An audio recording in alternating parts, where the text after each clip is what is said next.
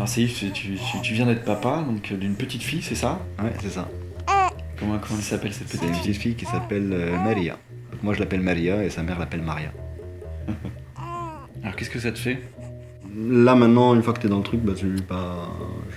Je, je sens pas trop la différence. Et le moment de, de réflexion, c'était pendant la grossesse. Et effectivement, là, t'as des moments où tu te demandes si ça va le faire ou pas, euh, sur ce que tu dois transmettre, euh, si tu vas réussir à le transmettre, sur. euh, tu sais, l'équilibre entre ce que toi tu transmets à tes enfants et ce que la société dehors va leur euh, transmettre. Et c'est un truc où il faut, trouver un peu le, le juste équilibre. Il faut aussi savoir un peu lâcher prise. Parce que t'as forcément envie de te dire non, ça doit être comme ça, comme ça, comme ça. Mais en fait, l'idée, c'est pas de les modeler, c'est juste de leur donner les clés. Et puis voilà, là maintenant, depuis, mm, à partir du moment où elle est arrivée, on se, on se demande surtout comment, euh, comment on va dormir ou comment on va changer les couches. du coup, pour l'instant, il n'y est plus trop. Mais euh, voilà, enfin, moi j'ai grandi au Maroc. Et, euh, et au Maroc, j'étais dans une maison où il y avait euh, que des femmes. Ma grand-mère, ma mère et mes quatre sœurs. Et euh, quand on disait la place de la femme dans la société, etc., au Maroc dans les années 90, autant te dire que c'était sur un autre niveau. Et pourtant, le modèle même de intelligente Fortésine, bah pour moi, c'est elle. Parce que elle se laisse pas marcher sur les pieds. Être dans une maison où t'as que des femmes au Maroc, c'était, il y avait des moments très difficiles parce que forcément, tout le monde essaie de te marcher sur les pieds. Et en fait, non, euh, je reprends l'image de ma grand-mère, c'était quelqu'un euh, qui menait euh, le quartier à la baguette, quoi. hein, donc, Et parce que c'était quelqu'un de fort. T'as mis par des valeurs étaient suffisamment forts pour les mettre en place pour toi et pour les tiens. Et déjà rien que ça, c'est énorme. C'est un peu ce modèle-là sur lequel j'aimerais arriver, tu vois. Qu'est-ce qui a fait qu'en fait tu es venu en fait donner ton cours ici euh, dans le quartier de Chantenay? Eh ben, quand tu commences en novembre, bah, t'as raté le coche de la mairie pour avoir des salles. Et puis de toute façon, quand t'es tout seul, euh, que t'arrives avec euh, ton projet d'avoir une salle pour des cours, bah, ils te disent oui, t'es bien gentil, mais on a déjà je sais pas combien de demandes, donc euh, toi t'es tout seul, donc non. Et, du coup, je dis comment on va faire, comment on va faire? Je regarde sur Google, location de salle à Nantes. Premier lien je- sur lequel je tombe, c'est la CAD. J'appelle Sandrine. Je me souviens que quand je suis rentré, j'avais beaucoup aimé. Euh, et t'avais ce côté un peu famille qu'il y avait au dojo, et je l'ai un peu ressenti aussi dans leur façon de me présenter la salle, de savoir qui venait. Et puis ils ont été super arrangeants, et c'est comme ça que ça s'est fait à Chantenay. Je dirais le hasard si je croyais au hasard. Non, c'est l'énergie de Mais je crois Chantenay pas en au fait. hasard. Ouais, c'est- possible à savoir. Non, c'est que c'était prédestiné, je pense qu'on se retrouve là-bas. Exactement. T'as été attiré ici et puis en effet euh, Google. Hein. Aujourd'hui, euh, c'est beaucoup aussi Google hein, qui aide. euh, Et Parce que j'ai- euh, j'avais vu le, le fly en fait. Hein. Tu avais Ouais. distribué des fly dans tout, dans tout Chantenay, Dans je tout- crois. dans- bah, un peu partout à Chantenay, j'avais essayé sur le boulevard et tout, donc j'avais lancé ça euh, comme ça, avec une, avec une petite intention et une petite prière au cœur en me disant bon bah pourvu que les personnes qui viennent de par ces flyers ce soient euh, les bonnes personnes quoi, et je les ai distribués 1000, t'es le seul à m'avoir appelé. Et hop, euh, C'est incroyable. Et moi, c'était même pas sur ma voiture, c'était sur la voiture, sur le boulevard en fait. Et je revenais de, je sais pas, des courses, puis je vois le, le- le fly avec. euh, bah, c'était toi en fait, Ouais. euh, en photo avec un sabre. Et j'ai vu cours d'essai gratuit, je me suis dit, bah, attends, ça c'est pour moi, je vais, je vais tester. trop bien, c'est génial. On va revenir sur euh, la pratique martiale en fait. Comment tu es arrivé jusqu'au dojo ouais J'ai fait du karaté quand j'étais gamin un petit peu, j'ai surtout fait du kung fu beaucoup quand j'étais plus petit, de la boxe française quand je suis arrivé au lycée. Et euh, puis voilà, je suis arrivé en France, j'ai commencé mes études là et j'ai rencontré un, un ami à moi qui, est en, qui était dans la même promo que moi. Et euh, il m'a dit ouais bah, je fais du Jeet Kune Do et tout machin et le Jeet Kune Do pour moi, enfin je connaissais déjà parce que euh, Jean Martial, Bruce Lee, etc. Mais euh, j'en av- j'avais jamais vu personne qui faisait du Jeet Kune Do et c'était, euh, je te dis, un truc un peu euh, super rare quoi. Et je me suis dit ah bah carrément je vais aller voir. Et j'appelle, je me souviens que j'étais tombé sur Joe, je me rappelle encore du, de, de l'échange que j'ai eu avec lui au téléphone. Du coup, ouais, bonjour, est-ce que je pourrais signer un cours? Mais oui, bien sûr, vous pouvez venir à tout moment, machin, bien sûr, évidemment, et tout. J'avais été super bien accueilli. Et puis voilà, je suis venu, j'ai essayé un cours. J'ai failli tomber dans les pommes parce que j'avais rien mangé entre midi et deux, je pensais que ça allait le faire, et en fait, euh, j'étais complètement rincé à la fin. je savais pas trop dans quoi je mettais les pieds. T'arrives, tu rencontres les différentes personnes qui s'entraînent, tu rencontres les, les instructeurs qui sont là, et ça fait. euh, c'est vraiment une famille martiale, puisque. euh, Il y a Joe qui est le maître euh, de l'école. En fait, euh, c'est un truc que Joe fait naturellement, je trouve, et que et forcément, il nous a transmis en tant qu'instructeur. C'est vraiment le lien et reconnaître le respect en l'autre et l'humanité en l'autre, et son. Sa place privilégiée en fait en tant qu'être humain. Et je pense que si on avait tous cet optique-là tous les jours, je pense que ça irait mieux. Effectivement, on est un peu à Nantes, mais tu vois, l'idée de commencer à faire des stages un peu ensemble, d'avoir euh, d'autres ceintures noires qui viennent ici pour préparer les stages, que pour nous aller à Paris, ce genre de choses, bah, ça permet aussi de renforcer un peu ces liens-là. La logique de la famille martiale, c'est que le, mot est très bien trouvé, c'est une famille puisque euh, c'est au-delà, c'est différent de l'amitié. C'est des gens qui ont rien à voir entre eux, qui en dehors de- des entraînements ou des tatamis, bah, ils se voient pas forcément spécialement. Et pourtant, on a un lien super fort. Il y a des gens au dojo avec qui j'ai des liens très très forts. Euh, pourtant, on fait pas des week-ends ensemble, on fait pas des sorties ensemble, mais il y a un truc euh, qui, est, qui est là et qui est solide. Vraiment, des gens, ils viennent, ils te donnent euh, tout leur bagage comme ça. Tu sais, genre, voilà, prends ce que tu peux. Les clés. Ouais, c'est ça, prends ce que tu peux. Et puis de toute façon, c'est une bonne approche puisque de toute façon, tu n'as. Comment dire, tu vas absorber que ce que tu es capable d'absorber. Un même exercice, en fait, d'une année à l'autre, tu vas te dire Ah bah tiens, ouais, effectivement, ah, c'était ça en fait. Et pourtant, tout était là depuis le début, tu vois, on t'a rien caché, mais t'avais pas encore la maturité pour pouvoir le, voir. Donner à chacun sa place et donner à chacun euh, le respect qui lui est dû. Et, en fait, c'est pas quelque chose de si facile à faire et ça demande, d'où les arts martiaux, euh, beaucoup de force. Pour pouvoir finalement respecter quelqu'un ou être euh, gentil envers quelqu'un, il faut être très fort en fait, puisqu'il faut savoir. C'est pas juste une espèce de libéralité où tu laisses les gens faire ce qu'ils veulent, puisque c'est un peu comme et un peu comme les enfants quand ils sont tout petits. C'est que tu les desserres en fait, si tu les laisses euh, partir, etc. Et si tu leur donnes pas euh, un, un peu comme un petit foyer, tu sais, genre le, pour que ça, pour que le feuille prenne, tu, bah, tu mets un foyer, sinon euh, il y a trop de vent, il y a trop de bruit, etc. Il y a rien qui prend, donc tu mets un petit foyer et ça, ça se développe, etc. Et c'est pareil, je pense, pour le- l'échange entre, entre les gens. Il faut, il faut pouvoir poser ses propres limites, poser les limites de l'autre. Et ça, ça demande beaucoup de force, en fait. Et par contre, si tu fais ça, effectivement, là, tu peux parler de, de respect et d'entraide, etc. Finalement, respecter, se respecter soi-même avant de respecter l'autre, c'est des phrases un peu toutes faites. Mais c'est totalement vrai, parce que si nous-mêmes, on n'a pas... On met pas les, nos propres limites, on est tous des êtres humains, en fait. Donc, euh, on est tous tentés de tirer un peu sur la corde.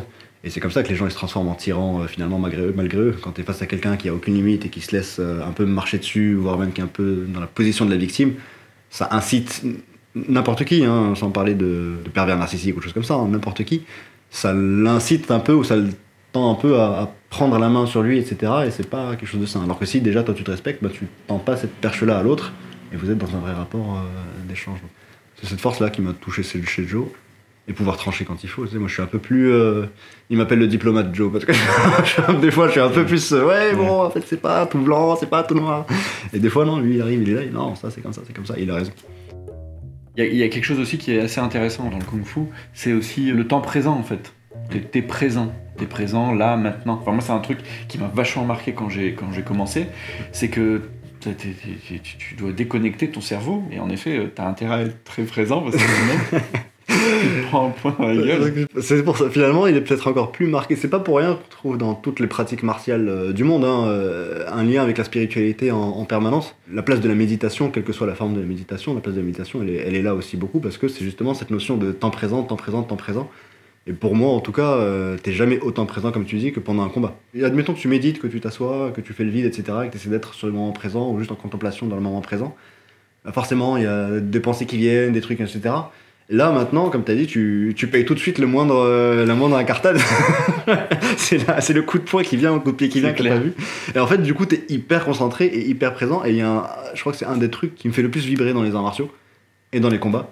C'est ce moment de. D'intense Je suis entièrement là. Ouais. Et il y a rien d'autre. Et je suis moi entièrement là. Et il y a rien d'autre qui compte à part moi qui suis entièrement là. Et tu t'exprimes le plus naturellement possible. Et ça, je trouve ça génial. C'est vrai qu'on le retrouve un peu dans la musique. Je joue un peu de musique à côté. Et quand je joue, des fois, t'es- parti et tu joues et t'es dans ton Mhm. truc. Et en Mhm. fait, euh, mais c'est encore plus marqué dans les arts martiaux parce que euh, non seulement t'as ce moment-là où euh, un peu hors du temps, mais en plus en interaction avec quelqu'un. Est-ce que tu parlerais, toi, de force intérieure? C'est-à-dire que moi, je, je trouve qu'en tout cas, les arts martiaux, et là, le, le Jeet Kune Do, ça permet aussi de développer sa force intérieure. Je pense que oui, effectivement. Et ouais, je- bon, on pourrait parler de force intérieure, de volonté ou de force intérieure ou de force du cœur. Alors quand on dit cœur, euh, c'est pas le, pas forcément l'organe, mais le cœur de l'être humain, c'est-à-dire sa partie, son noyau, si tu veux, la partie Mhm. centrale. Ah ouais.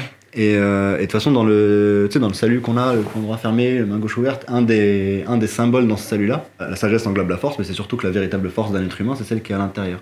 Moi, pour l'avoir vécu, alors c'est même au-delà de j'y crois, hein, on y croit, on n'y croit pas, mais pour moi, c'est vraiment au-delà de ça, c'est quelque chose que j'ai vécu et que j'ai expérimenté.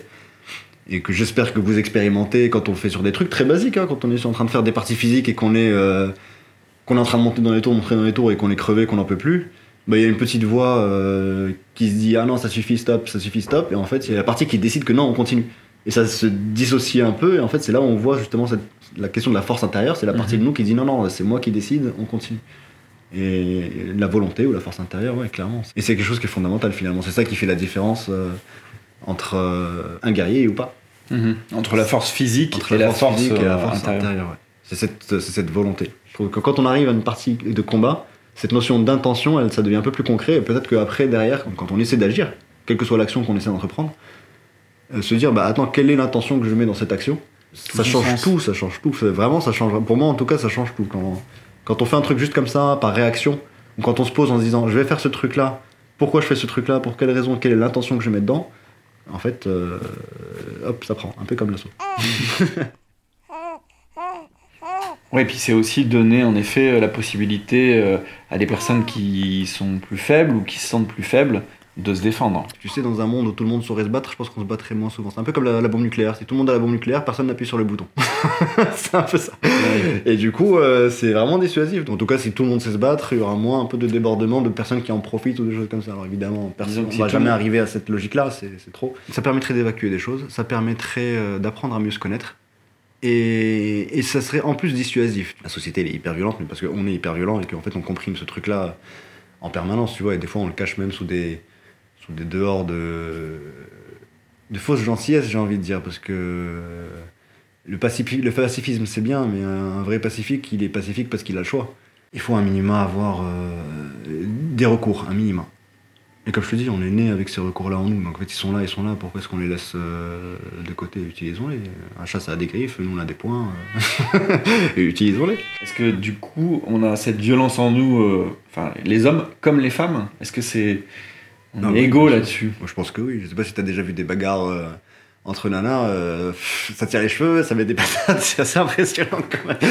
Donc oui, oui, ça c'est. Alors elles se manifestent pas forcément de la même manière, Ouais. pas toujours de la même manière, puis c'est- Mm. c'est plus rare finalement euh, que des femmes en viennent aux mains. Mais euh, la violence, elle est là, elle est là.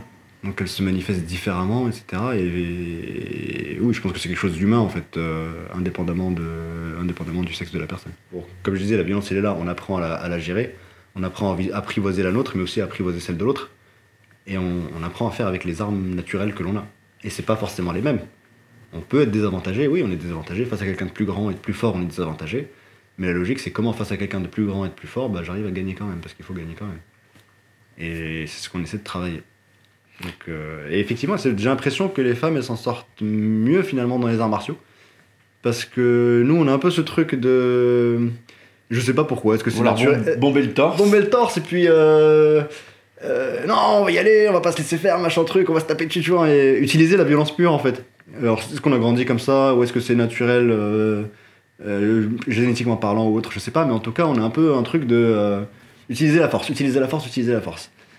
Et généralement chez, les femmes c'est beaucoup plus technique finalement beaucoup plus travaillé puisque la plupart du temps et très souvent on est sur des gabarits qui sont très différents Mhm. c'est rare d'avoir euh, d'avoir une femme, ça existe hein, évidemment, mais la grande majorité des femmes sont forcément un peu plus menues ou un peu plus. euh, euh, et du coup, euh, forcément, elles, je dirais pas qu'elles compensent, mais elles abordent le combat différemment.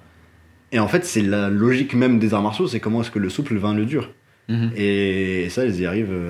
bah, quand, quand je regarde les, les femmes qu'on a à l'association, moi je suis bluffé à chaque fois parce que et elles captent beaucoup mieux les trucs, et elles les appliquent beaucoup plus en fait, puisqu'elles sont pas dans un truc de se dire je vais passer en force. Mhm. Elles essayent pas de passer en force, elles essaient de placer les trucs. Et je trouve ça génial. Je trouve ça génial.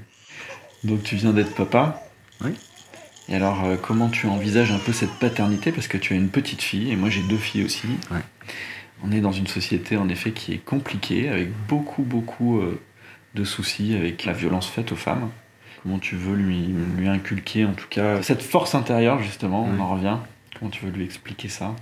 C'est une très bonne question. Je sais ce que j'aimerais comme modèle, si tu veux, mais je sais pas forcément comment y arriver. Donc c'est, je pense au, au jour le jour, tu fais. et- Mais pour moi, les, les arts martiaux, ça fait partie de ce qu'on doit transmettre en termes d'éducation à nos enfants. Euh, et je lui demande pas forcément de devenir une pro ou une prof ou euh, tu vois ou de faire de la compète ou des choses comme ça, mais je lui demande de savoir se défendre comme je lui demande de savoir compter. Donc ça passe par les arts martiaux.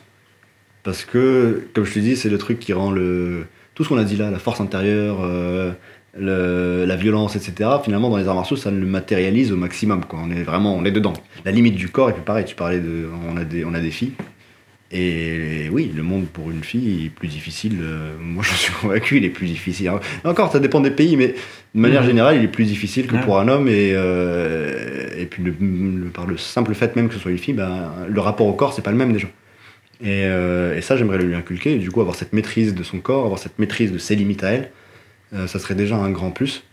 Ces limites-là, pour permettre.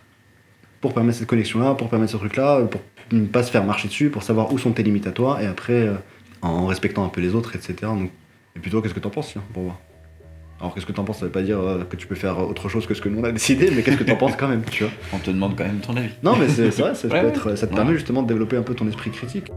Merci Seif. Ben, merci à toi, ça a fait ah. vraiment très très plaisir.